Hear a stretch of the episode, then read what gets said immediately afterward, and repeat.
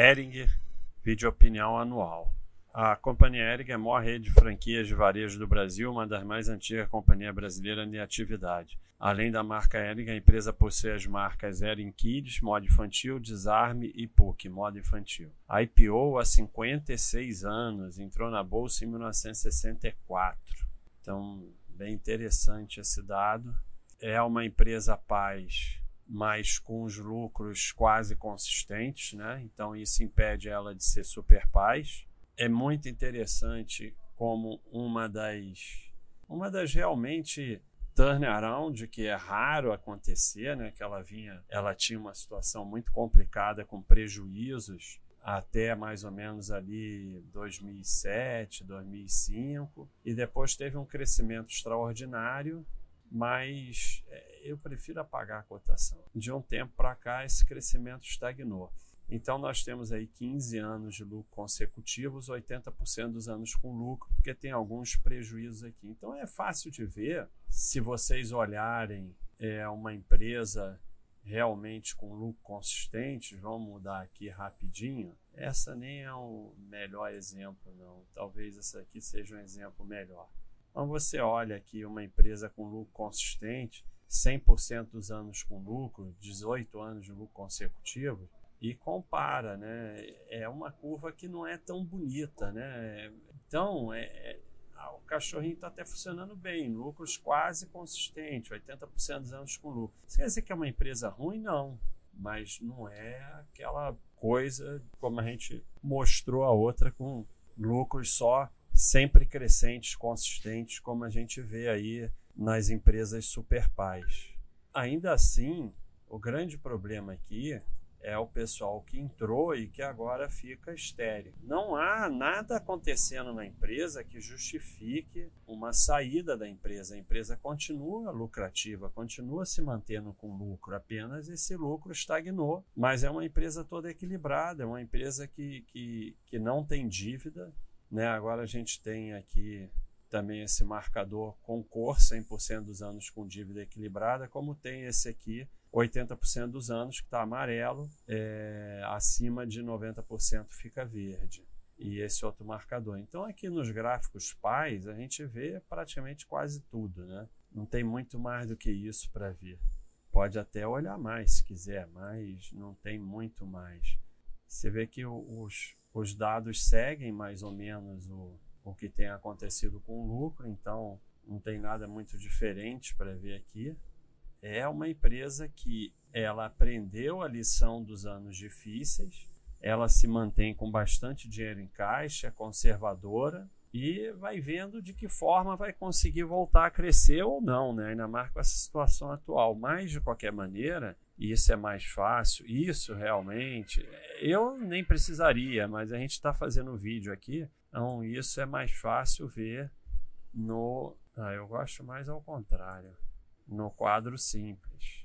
Então você vê que ela continua mantendo a receita, EBITDA, lucro, a margem até razoável para esse segmento, caixa maior do que a dívida, fluxo de caixa líquido positivo. Então, quando você olha 10 anos, você vê um quadro sem nenhum vermelho, um quadro sem dívida e que vai se mantendo com EBITDA, com lucro, com receita, com a margem até razoável para o segmento, com dívida líquida negativa e sempre fluxo de caixa líquido positivo. Então, a empresa se mantém lucrativa e equilibrada, ela não está é, conseguindo crescer mas ela vai se mantendo lucrativa e equilibrada. Então, você não pode, no rating só tem ela.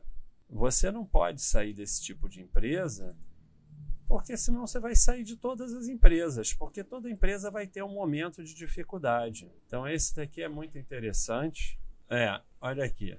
A gente mostra que no Durante esse período aqui, ó, dessa queda de lucro e principalmente queda de cotação, o mural ficou lotado de gente falando mal dela.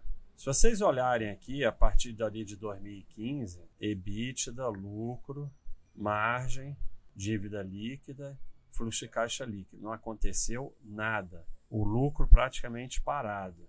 E que grande mudança no fundamento fez a partir dessa época que não apareceu mais reclamação dos fundamentos da empresa? A cotação que voltou a subir. Então, esse é um problema muito sério, porque as pessoas não param de analisar a cotação. Porque durante esse período aqui elas reclamavam da empresa e aqui elas pararam de reclamar. E o que, que aconteceu com os fundamentos da empresa? Nada. Como a gente botou aqui, nota a tremenda mudança no fundamento da empresa que fez com que o esterismo no moral parasse. Então, a única coisa que aconteceu foi que a cotação voltou a subir. Aí as pessoas param de reclamar de fundamento. Então, esse é o insight que nós temos dela. A mesma coisa, olha só. Quem quiser vem aqui ver, porque eu não vou ler todos, mas durante essa queda aqui, até ali 2016, diretores e donos da Hering, credibilidade zero, a empresa parece estar perdida, os produtos, até os produtos ficaram ruins, tal, mercadoria encalhada. Aí aqui começa a cair a quantidade de mensagem no mural. Isso aqui é tudo tirado do mural durante esse período aqui, era dos murais mais frequentados. A cada balanço publicado, ao invés de 100 respostas, passa a ter duas ou três. Sumir as esposas reclamando da qualidade de roupas. Silêncio no mural. Então, os fundamentos são exatamente o mesmo durante esse período e durante esse período, mas as pessoas infelizmente só olham cotação.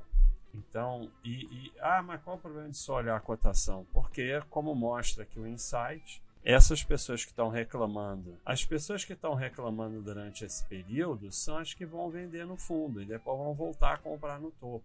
Então, se você olha a cotação, é o que você vai fazer sempre. Então, Ering é uma empresa que não está conseguindo crescer, mas está totalmente equilibrada. Continua dando lucro, continua com dívida equilibrada, não tem o que fazer, é só esperar. Vai fazer o quê? Se você for sair de empresa que está dando lucro, você vai sair de todas as empresas em algum momento e aí vai ficar só girando patrimônio. Ah, mas isso é garantido? Não, não é garantido. A Eric pode quebrar amanhã como qualquer empresa, mas se você não ficar nela, você vai sair da droga raia, que é a empresa que mais retorno deu desde o ano 2000, mas ela teve períodos de dificuldade também. E aí você sair da droga raia danifica muito mais seu patrimônio do que ficar em quatro, cinco ruins. Isso aqui nem é necessariamente ruim, né? É, assim, parou de crescer, mas não é necessariamente ruim. É isso aí, pessoal. Eric, vídeo opinião.